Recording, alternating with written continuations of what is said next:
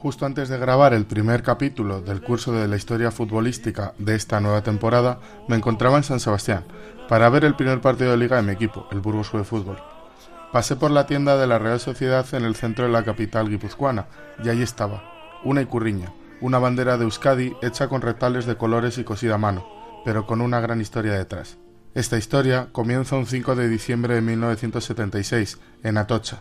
Apenas un año antes había muerto el dictador, y el país se encontraba en plena transición hacia la autonomía del País Vasco y de la democracia. Aún así, todavía imperaban las leyes franquistas que promovían la prohibición de la icurriña e incluso el no uso de la lengua vasca, el euskera. En Atocha se iba a disputar un nuevo derby vasco y un jugador de la Real, José de la Ozuranga, pidió a su hermana coser unos retales de color rojo, verde y blanco para crear una icurriña. Él mismo metería en las bolsas que transportaban el agua esa icurriña en el estadio, ya que estaba lleno de policías y había miedo de que la interceptaran. Ya dentro del estadio, Joséan habló con los capitanes de ambos equipos en los vestuarios.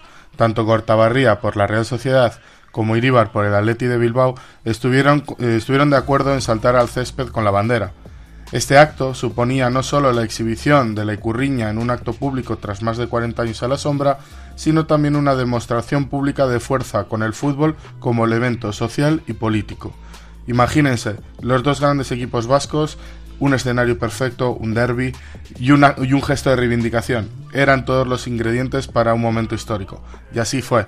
Ambos capitanes saltaron hasta el centro de Atocha con la bandera, una foto que quedó para la historia. Tiempo después llegó el Estatuto Vasco, que se aprobaría el 19 de enero de 1977, y la bandera ya sería legalizada por fin. Pero antes de todo esto, el fútbol vasco, el Athletic, la Real, ya se habían puesto del lado de su pueblo.